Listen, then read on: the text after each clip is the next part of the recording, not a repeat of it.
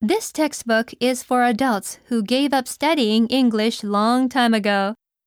It doesn't teach you anything new. It will just help you discover the way to enjoy practicing English. It will also help you solve your problems in your learning habits. Adult. 大人、 Give up doing. 何々するのを諦める、 Ago. 何々前に、 Teach. 何々を教える、 Discover. 何々を見つける、何々を発見する、 Enjoy doing. 何々するのを楽しむ、 Also.